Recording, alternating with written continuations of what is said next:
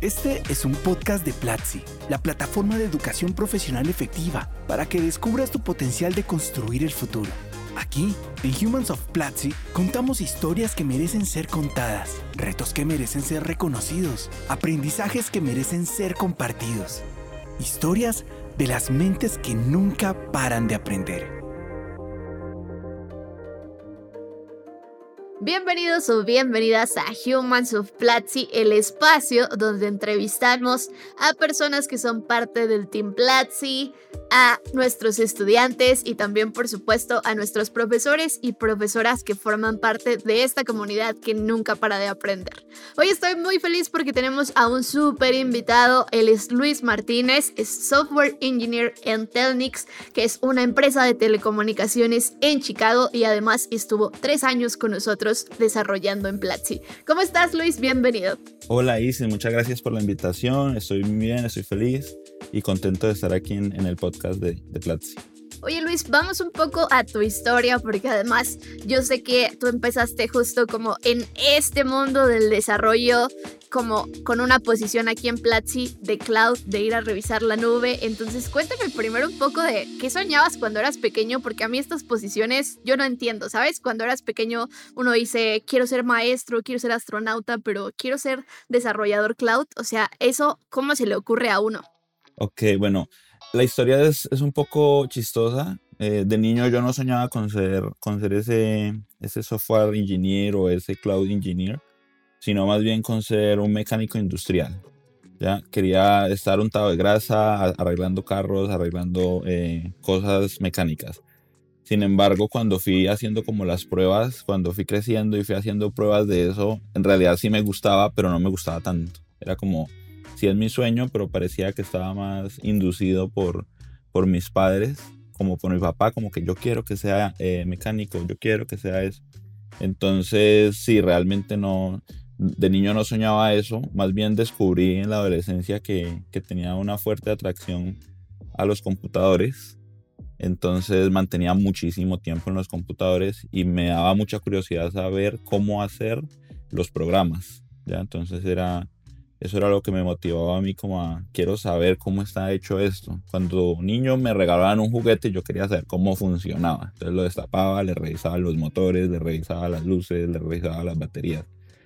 Pero en los programas, pues no es fácil desbaratar el programa para verlo por dentro. Entonces, eso fue el, lo que me empezó a motivar a saber cómo es que estaban hechos.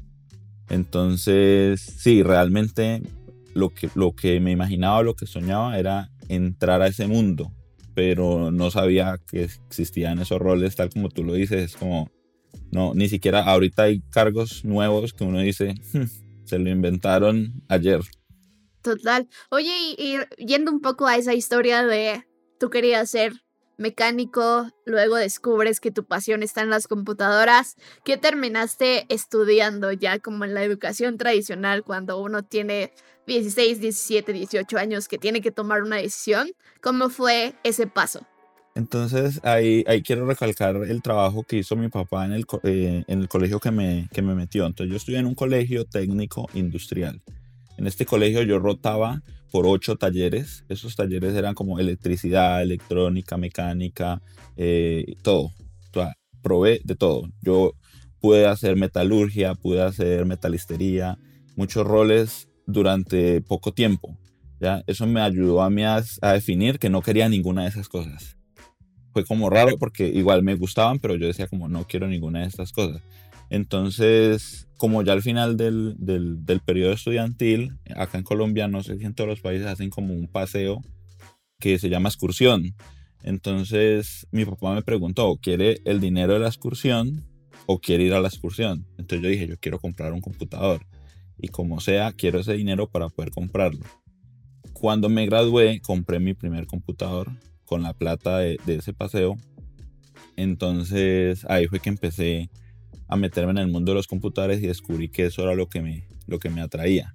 Y quería saber cómo hacer los programas. Entonces, así fue como hice el switch. Primero, eh, probando de todo y al final llegué a lo que sí me gustaba. Esto me parece muy interesante porque creo que muchas veces conocemos las cosas que queremos hasta que conocemos las que no queremos. Y qué increíble lo que pasaste por los talleres y descubriste justamente pues cuáles eran quizá esas cosas que no te llenaban del todo. Ya entendimos como tu super pasión por las computadoras. ¿Qué terminaste estudiando en la universidad? ¿Desarrollo de software, ingeniería? O sea, ¿qué fue lo que te llamó la atención? Listo, entonces como lo que siempre quise era saber cómo era que funcionaban esos programas, pues quise inscribirme varias veces a una universidad acá en, Cali que se llama eh, Universidad del Valle, pero nunca quedaba en esa universidad, nunca. O sea, era muy difícil entrar en esa universidad, requerían de mucho puntaje para, para entrar. Entonces, lo que pasó ahí en esa universidad es que conocí unas personas que vendían un programa que se llamaba Visual Basic, que se podía programar con ese programa. Entonces, era un DVD, compré ese DVD, terminé llevándolo a mi casa para usarlo en mi computador y ver cómo era que se programaba. Ahí fue que descubrí que existía la ingeniería de sistemas ¿ya? y que existía eh, la tecnología de sistemas. Entonces quise inscribirme en una universidad en la tecnología de sistemas para aprender a programar. ¿ya? Lo que yo quería era aprender a programar. Entonces, eh, pues sí, mi, mi, profesión es tecnólogo en sistemas. Esa fue la carrera que, que hice. Y con eso es lo que, pues, con lo que he venido trabajando.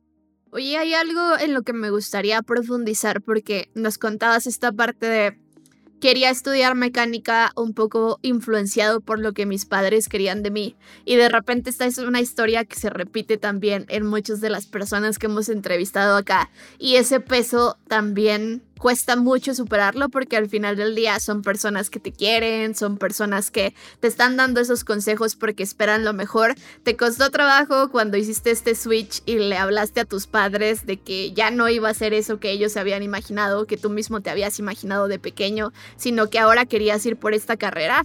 ¿Hubo algo que ellos te dijeran que te ayudó o al contrario te costó trabajo tomar la decisión? Bueno, eh, en ese punto sí me costó mucho trabajo, sobre todo porque yo mantenía todo el tiempo en el computador y para los padres o para cualquier persona que lo vea uno en el computador, muchas veces piensan que uno está jugando o no estudiando, no haciendo otra cosa, sino que te ven en el computador desde las 8 de la mañana hasta las 2, 3 de la tarde, es, estás jugando o qué estás haciendo en ese computador. Ahorita pues con, con el trabajo remoto no, no, es tan, no es tan visible. Entonces lo que hacían mis papás muchas veces era quitarme el cable de la energía del computador para que yo no estuviera en el computador.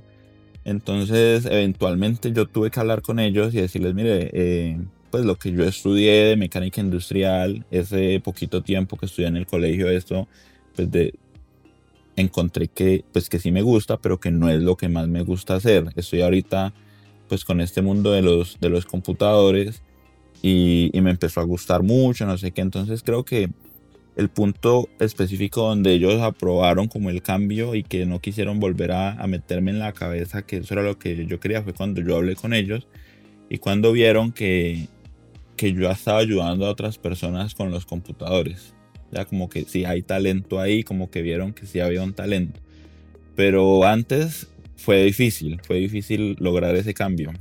Total, y qué importante esto de explicarle también, pues en este caso a lo mejor a generaciones que no lo tuvieron tan cercano, cómo estás construyendo y qué cosas se pueden hacer para abrir esos puentes.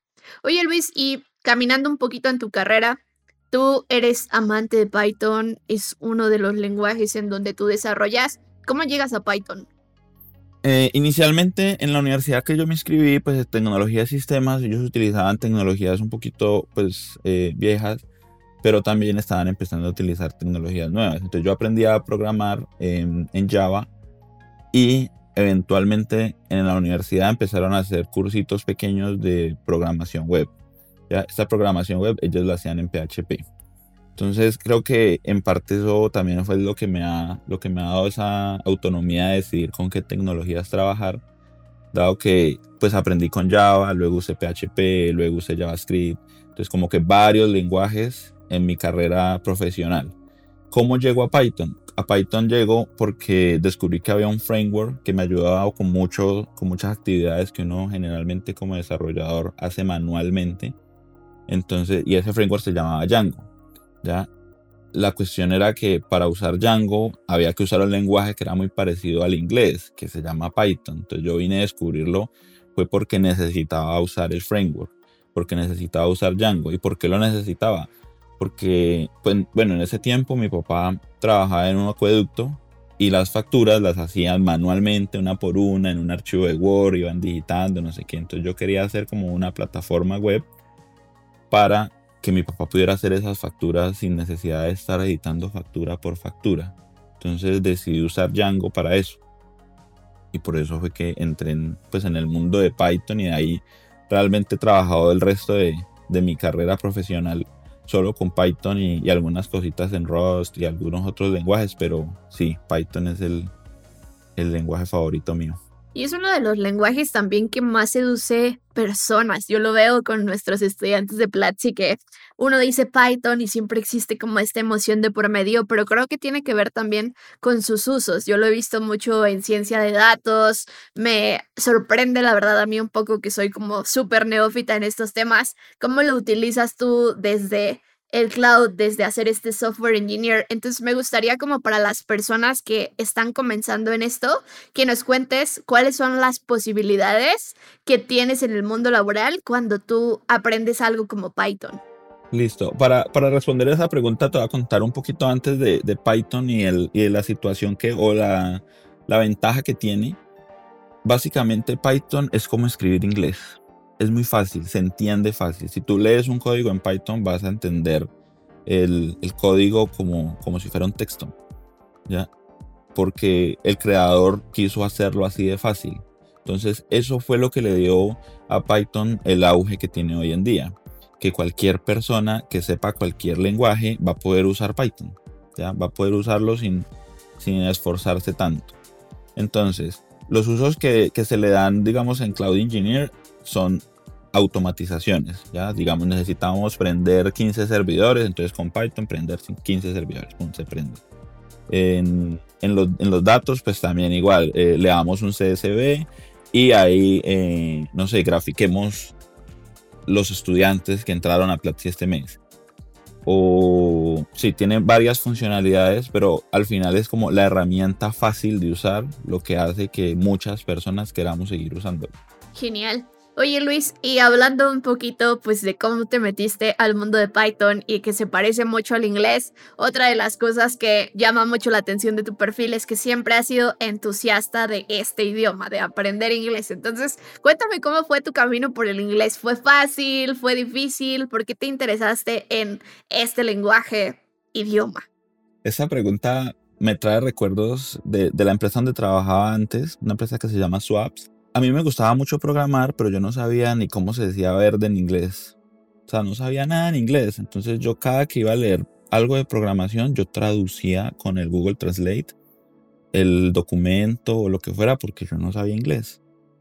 Entonces, en una de esas, por ahí vi una oferta laboral y decían que se requería inglés. ¿ya? Entonces yo había visto a esa persona en uno de los meetups en, en Cali y estaba interesado en, el puesto y yo creía que yo era capaz de hacer las cosas, pero pues que no iba a poder comunicarme. Entonces decidí hablarle a la persona y le dije, eh, Andrés, ¿cómo, ¿cómo estás? Mira, yo sé Python, yo sé un poco de Django y yo creo que yo puedo hacer ese rol, pero lo que no sé es inglés. Si usted me contrata, pues yo aprendo inglés y, y, y ahí voy a poder. Entonces me contrató y entré y fue dificilísimo porque al comienzo todo el mundo hablaba en inglés, me tocaba a veces hablar con, con clientes y pues yo no entendía. Entonces poco a poco, como que haberme enfrentado a ese reto, me fueron enseñando las cosas fáciles, me aprendí el verbo to be, utilicé algunos cursos de Platzi que en el momento habían para, para que uno que se llamaba inglés para, para técnicos o algo así, no recuerdo bien el nombre ahorita del curso pero utilicé ese curso como para aprender cosas básicas de, de, tecnología y empecé a leer todo en inglés. Ya no usaba más el Google Translate para, para ver qué decía, sino que ya empezaba a usar solo el inglés. Entonces yo creo que el uso del inglés, me, o sea, obligado a aprender inglés. No es porque como, ah, sí, quería aprender inglés por, por tener una nueva lengua, sino como pues, para poder trabajar necesitaba hablar en inglés y que las otras personas me entendieran, entonces empecé a usarlo. Y, y sí, al comienzo fue feo, escribía cosas muy mal, por ahí a veces tengo screenshots en los que decía, yo qué quise decir ahí, ni yo mismo entiendo lo que quise decir en esas, en esas palabras. Pero sí, ahí en, en esa empresa aprendí, aprendí el, el, idioma y eso también me sirvió para entrar a Platzi, porque en Platzi también requerimos del inglés y en el, en el proceso de selección me estuvieron hablando en inglés y, y yo hablé y estuvimos, pues estábamos con Aníbal felices de que habíamos hecho match en muchas cosas técnicas, incluso en el inglés. Imagina todas las historias que puedes contar, la magia que puedes crear o las vidas que puedes cambiar con un equipo que camina contigo, que te acompaña a llevar la visión de tu emprendimiento hasta las últimas consecuencias. Imagina tener el poder de crecer sin límites porque el talento que te acompaña al igual que tú no los conozca. Imagina la satisfacción en tus ojos y en los ojos de todos los que hemos creído en ti, en tus ideas cuando alcances cada meta que te propongas, con el talento imparable que has conseguido para tu Imagina a tu lado un talento sin límites, listo para cargar contigo los sueños de tu startup. Ahora para de imaginar y haz que suceda. Conecta con el talento que te hace imparable, que te impulsa a crecer exponencialmente, que está listo para romper todos los esquemas a tu lado. Conecta con el talento Platzi y llega hasta donde aún no has imaginado.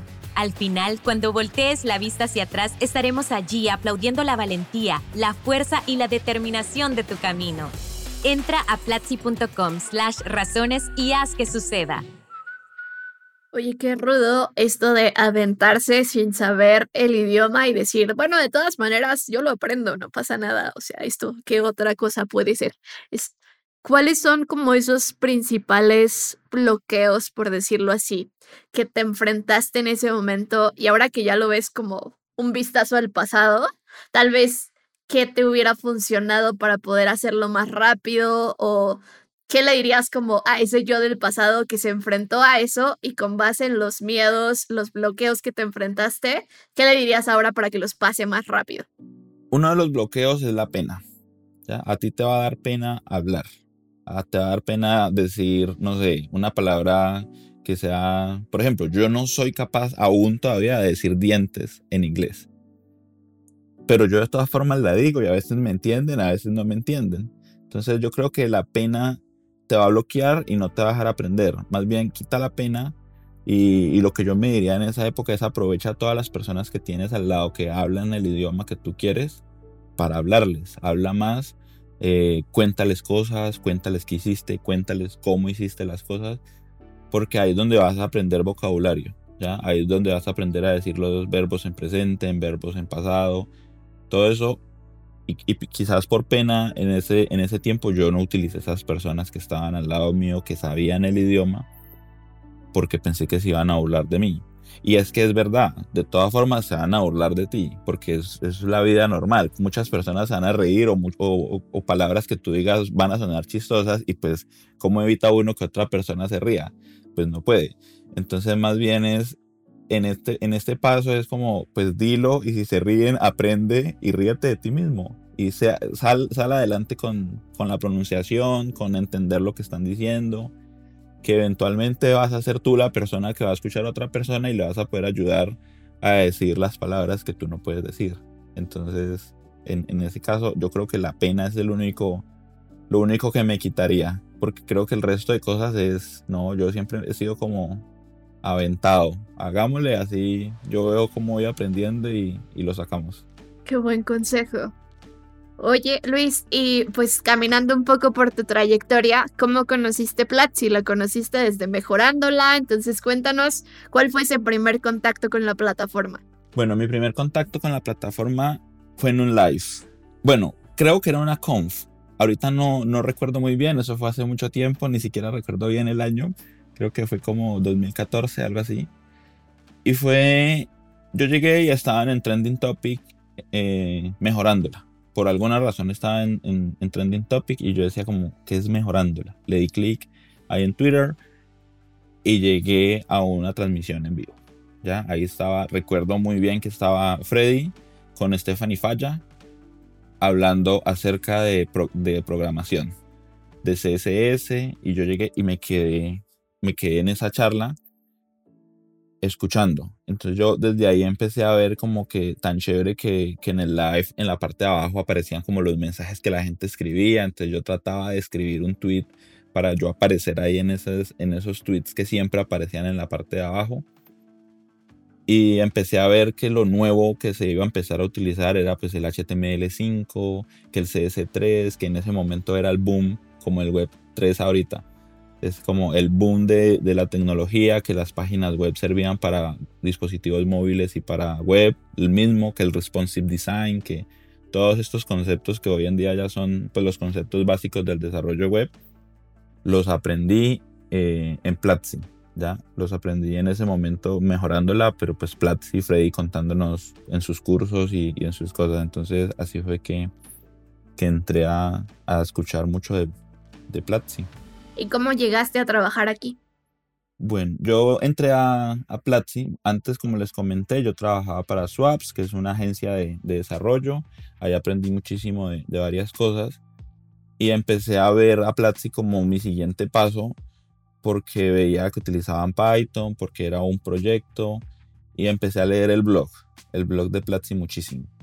Por ahí Aníbal Rojas publicó un blog acerca de de un, de un accidente que él tuvo. Ya él cuando llegó a Platzi tuvo un problema en sus ojos y creo que perdió una córnea o algo así, no recuerdo bien, pero en el blog contando cómo Platzi lo había cuidado en, esa, en todo ese proceso. Ahí fue cuando yo me motivé a aplicar. ¿ya? Al, al final del post, por alguna razón, contando esa historia, eh, Aníbal pide, si usted es desarrollador web y sabe Python o Django, por favor escríbame porque lo pueden cuidar hacia usted. Entonces yo le escribí un correo a Aníbal eh, diciéndole como Aníbal, este es mi, mi, stack tecnológico, esto es todo lo que sé, me gustaría trabajar para Platzi. Ahí pues Aníbal me respondió como, listo, envíame tu hoja de vida, vamos a, a trabajarlo, cuéntame si te gustaría hacer backend o si te gustaría hacer frontend, porque en ese tiempo eran los únicos roles que habían. Y como yo estaba en una agencia, yo estaba trabajando con cualquier cosa, como les dije, o sea, yo trabajaba con Java, con PHP, con Python, con cualquier cosa que saliera me tocaba trabajar. Entonces cuando le envío mi hoja de vida, él no sabe si yo soy backend o frontend. Entonces por eso es que me hace la pregunta. Y yo decidí irme por el mundo del backend porque me gustaba mucho Python. Entonces no, se hizo todo el proceso de selección con, con Aníbal. Fue un proceso largo y, y bonito, chévere. El, siempre fue muy, muy amable y da muy buenos feedback de cosas que uno comete como errores o cosas que uno hace bien. Y, y ya luego me hicieron la oferta. En ese tiempo, la oferta era para irse a vivir a Bogotá. O sea, yo vivía en una ciudad en Cali, pero de todas formas, pues Platzi me, me pagó los tiquetes, me pagó los dos primeros meses de, de, de hospedaje y estuve, estuve muy feliz allá. Cuando llegué a Bogotá, hay algo, hay algo chévere acá y yo empecé a vivir en puros Airbnbs. No me fui a rentar un, un apartamento, sino que siempre vivía en un Airbnb. Cada mes cambiaba de casa. Y así fue como llegué a trabajar a Platzi. ¿Por qué decidiste mantener esa vida nómada? Sabes que son, son inseguridades, ¿no? Yo creo que todo el mundo tiene inseguridades y cuando, cuando yo estuve en el proceso de Platzi, el proceso fue muy difícil. El proceso no fue fácil. Yo llevaba ya seis años trabajando en desarrollo de software, pero aún así la prueba no fue sencilla. Yo lo hice muy rápido y eso es una historia bonita también para contar. Lo hice en un día la prueba. La prueba la enviaron a las 5 de la tarde y yo a la 1 de la mañana envié la prueba hecha y lo logré. Pero me parecía que trabajar en Platzi se veía muy, muy chévere porque tenemos muchos perks, tenemos muchas cosas chéveres, pero también es muy difícil porque la exigencia era muy alta. Entonces yo tenía una inseguridad de que de pronto en algún momento me dijera Aníbal como, eh, no pasaste tu periodo de prueba. Decidí entonces cuidarme de eso y decir como, pues no me voy a quedar en Bogotá si no sigo trabajando en Platzi. Voy a vivir en puro Airbnb. Pero sabes que eso se fue perdiendo, o sea, el miedo a eso fue como que poco a poco, mientras fui dando resultados, mientras veía que sí estaba aportando mucho a la compañía, me di cuenta que pues que ya podía rentar un apartamento, pero aún así me quedó gustando vivir con bastantes personas, sobre todo porque en los Airbnb donde yo vivía en Bogotá, siempre compartía con más personas. Y por lo general eran personas que hablaban inglés. Siempre. O sea, era como me quedé con varias personas de Estados Unidos, de Alemania, de Italia. Entonces como que no voy a hablar italiano, hablan inglés. Y nos compartíamos muchas cosas entre, entre ellos. Y eso fue lo que me empezó a motivar a seguir viviendo en puros Airbnbs. ¿ya? Qué buen hack este, porque además así sigues fortaleciendo esta habilidad del inglés y otro buen hack como para sumergirte en el idioma, que es algo que se habla también de la inmersión, para poder estar en contacto todo el tiempo y seguir aprendiendo. Luis, otra pregunta que me llama mucho la atención es, ¿cuáles son las diferencias entre trabajar entre esa agencia de desarrollo y una startup? Nos hablabas ahorita de, a mí me parecía que la exigencia era muy alta. ¿Qué otras diferencias veías entre esos dos mundos? Listo. Eh, las responsabilidades que uno adquiere en cada, en cada mundo son muy diferentes. ¿ya? En la agencia mis responsabilidades incluso llegaban al punto de comunicarme con el cliente. ¿ya? En Platzi nunca tuve que comunicarme, digamos, directamente con un cliente. Solamente era como con mi product manager. Mi product manager era el que gestionaba todo el, el trabajo con todos los stakeholders. Lo otro era que uno pues conocía a los clientes y es, eso es como ser mesero. Cuando tú estás siendo mesero, pues te piden un agua, le llevas el agua, te piden, eh, no sé, quieres tener ese cliente feliz. ¿Ya? Entonces, es, en la agencia es así. Es como, esta persona me pidió esto, esto no es prioritario, pero lo voy a hacer, no sé, el jueves. Y esta persona que me pidió esto, esto sí es prioritario, lo voy a hacer de una vez. En Platzi pasa lo mismo, pero versión tareas. Entonces, como esta tarea es para English Academy, que apenas va a salir el viernes, entonces saquémosla de una vez para que salga bien English Academy. O esta tarea es de mantenimiento y el mantenimiento lo podemos hacer el sábado o lo podemos hacer un día por a las 3 de la mañana, que habían cosas que pasaban así, entonces, bueno, hagamos eso en ese momento. Eh, luego viene en la agencia, no, no se puede trabajar mucho con, con Scrum ni con todas esas cosas, sino que uno trabaja muy como que solicitaron cosas, hagámoslas en, en Platzi, en la startup, pues ya es modo de hagamos Scrum, hagamos las tareas, estas son las tareas que vamos a hacer esta semana, las sacamos estas tareas, probamos, hacemos varias cosas. Entonces creo que ahí Platzi es como, trabajar en Platzi es como trabajar con un solo proyectico en la agencia. Y trabajar en la agencia sí toca como que distribuir todo nuestro, nuestra carga laboral en varias en varias compañías. Entonces uno como que no está concentrado en una misión de, trabajo, en la visión que tiene esa empresa, sino en, en hacer las tareas, en que las tareas estén hechas. Cambio Platzi si es como vamos a trabajar, no sé, en el live para mejorar tal cosa. Entonces sí vamos a ver el impacto que hace el código que nosotros escribimos directamente en los estudiantes. Esa es como una de las grandes diferencias que hay. ¿Qué le recomendarías a una persona que a lo mejor está estudiando programación y quiere conseguir esa primera oportunidad laboral? ¿En qué espacio debería trabajar? ¿Tú le dirías más como, hey, busca una startup? ¿O le dirías, busca una agencia de desarrollo? ¿O a lo mejor busca, no sé, una empresa con corte más tradicional? ¿Qué le recomendarías? Yo creo que ahí depende mucho de los gustos. Eh, en mi caso, como yo soy muy de, hacer, de hacer código, le recomiendo que trabaje en una startup, ¿ya? Para hacer el código que quieras, tener muchas facilidades de hacer cosas eh, pues como tú quieres hacerlas y, meterte en proyectos en donde tú quieras impactar. En una agencia te va a tocar hacer lo que, lo que necesite el cliente. Ya no vas a poder como que aportar mucho o hacer, innovar mucho. Entonces creo que la innovación tiene un punto importante aquí para mí es poder hacer cualquier cosa que yo quiera hacer. Por ejemplo, cuando yo llegué, el slash live en, en no, cargaba nada, por decirlo así, solamente cuando había un live. Entonces, como que, ah, organicemos esto así, que esto sea mejor, que no sé qué. Entonces, el chat del live también er, estaba un poco lento cuando yo llegué, se demoraba, a veces no cargaba. Entonces, como que todos esos cambios los fuimos haciendo en el equipo porque habían propuestas y uno impactaba. Pero en la agencia si es lo que te pongan a hacer, es realmente lo que se necesita y no trate de innovar mucho, sino que menos, eh, menos es más, saquémoslo rápido, lo que cumpla la tarea y ya. Entonces eso es como el punto. Oh, bueno, mira, muchas gracias por hacer todas esas cosas por live también, Luis. No sabía que tú las habías hecho. Oye, bueno, y, y regresando un poquito a en qué startup trabajar o si se trata de otra empresa tradicional. Con todo este reto que nos contaste, con estas posibilidades también de innovación, ¿cuál fue tu reto más grande estando aquí en Platzi? ¿Qué es ese proyecto o cuál es esa anécdota que te marcó de tu tiempo en Platzi? Aquí quiero recordar mucho a San Paul, a Eduardo, a Marta, a Rafa. Ese fue uno de los equipos, nosotros nos llamamos X-Force. Fue uno de los equipos en que lanzamos el primer Student Home el que tenía las tres barritas que al ladito estaban como los, las rutas eh, que, que Platzi tenía, a la derecha teníamos las rutas de, de, los estudiantes y todas esas cosas, y que era como un feed muy tipo red social. Ese fue el reto más grande que, que yo hice junto con mi equipo en, en Platzi, y fue muy lindo porque fue la primera vez que yo recibía correos electrónicos en los que los estudiantes decían eh, amo este Student Home, me gusta muchísimo, gracias por hacerlo. Y obviamente también con recomendaciones de, de cosas que no les gustaban. Pero había una conexión directa con los estudiantes y, y, era bonito porque cuando lanzábamos las cosas empezábamos a ver tweets de, uff, Platzi lo está haciendo de nuevo.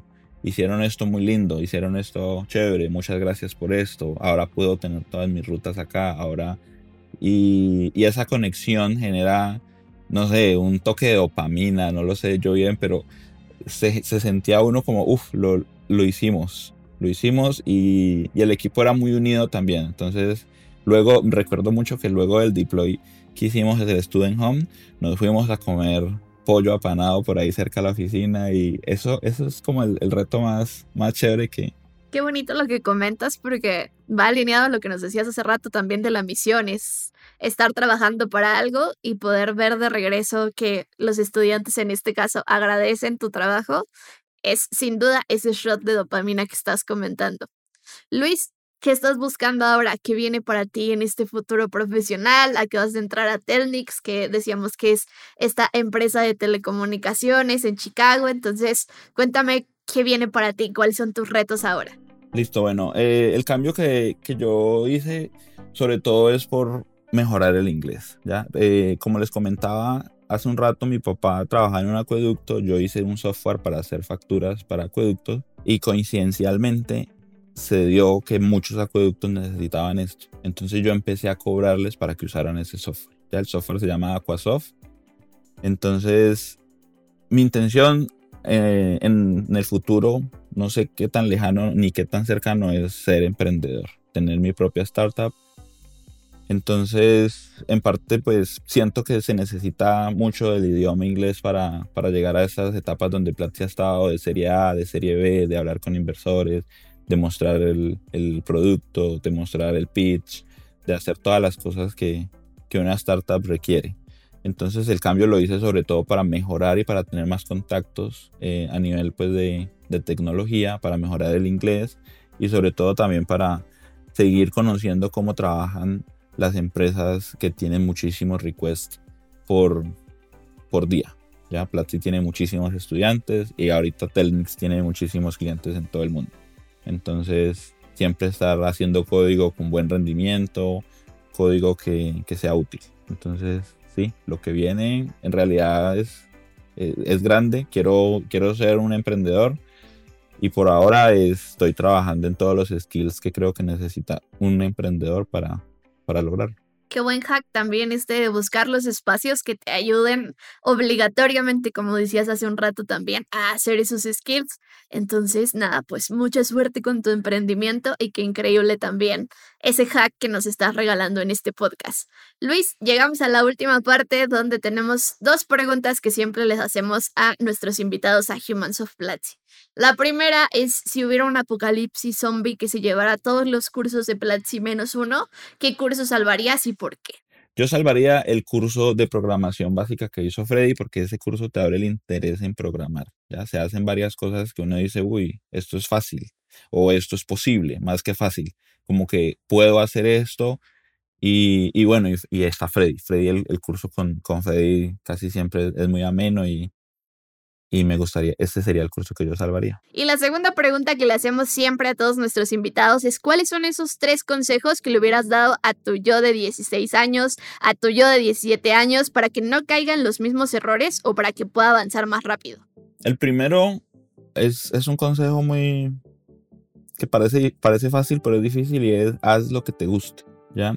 Muchas veces hay factores externos que, que te dicen, mira, haz esto o haz esto otro, pero creo que lo mejor que puedes hacer es hacer lo que te guste. ¿ya? Entonces, si no te gusta algo y si ya sabes que no te gusta, deja de hacerlo. Deja de hacerlo, no tienes que seguir haciéndolo. Haz lo que te guste. El segundo es, está muy ligado a haz lo que te guste y es hazlo. O sea, haz eso, porque muchas veces uno sabe lo que le gusta, pero aún así como que no lo quiere hacer. Entonces, en ese punto es, uno aprende haciendo. Entonces es realmente entrar y, por ejemplo, yo en algún momento quise hacer ese software para, para hacer facturas y, y, me metí a hacerlo y fue difícil y no entendía muchas cosas. Entonces en todo ese proceso eh, me daba a veces pena preguntarle a alguien que supiera y todo eso. Entonces ese viene siendo el tercer consejo y es pregunta. Ya todas las personas que estamos eh, más adelante en un proceso ya pasamos por el proceso y ya estuvimos en el punto en el que tú estás. Entonces, si tú me estás escuchando y tienes la duda de preguntarme a mí cómo hiciste X cosa y sientes pena porque probablemente no, no te vaya a responder o porque te vea como una persona que no, que no sabe o lo que sea, pues quita eso y escríbeme. Escríbeme un mensaje diciéndome ayúdame con esto, explícame esto o cómo hiciste esto, porque eso es como lo que te va a abrir más contactos. Probablemente hasta yo no sepa la respuesta. Pero lo que va a pasar es, mira, yo no sé la respuesta, pero le puedo decir a un compañero de Platzi que sí sabe la respuesta, que te ayude. Y, vas a encontrar a otra persona de Platzi con la, con la que hablar. Entonces, es esa, esos serían los, los tres consejos. Genial, y además, como dices, vienen como una serie de pasos, uno ligado al otro.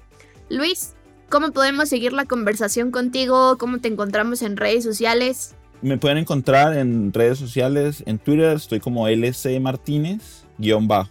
¿ya? Ahí me pueden escribir, voy a estar pendiente. Cuando esté el podcast, ahí va a estar el podcast en mi, en mi feed. Y en, en Instagram también estoy como LC Martínez, no sé, también por si quieren ver algunas historias que subo a veces de, de Platzi, algunas historias de código y demás. Claro que sí, y que nos cuenten cuáles son las lecciones más importantes que se llevan de este podcast. A mí me encuentran como arroba Isis Fue un placer estar con ustedes y nos vemos en un siguiente episodio de Humans of Platzi.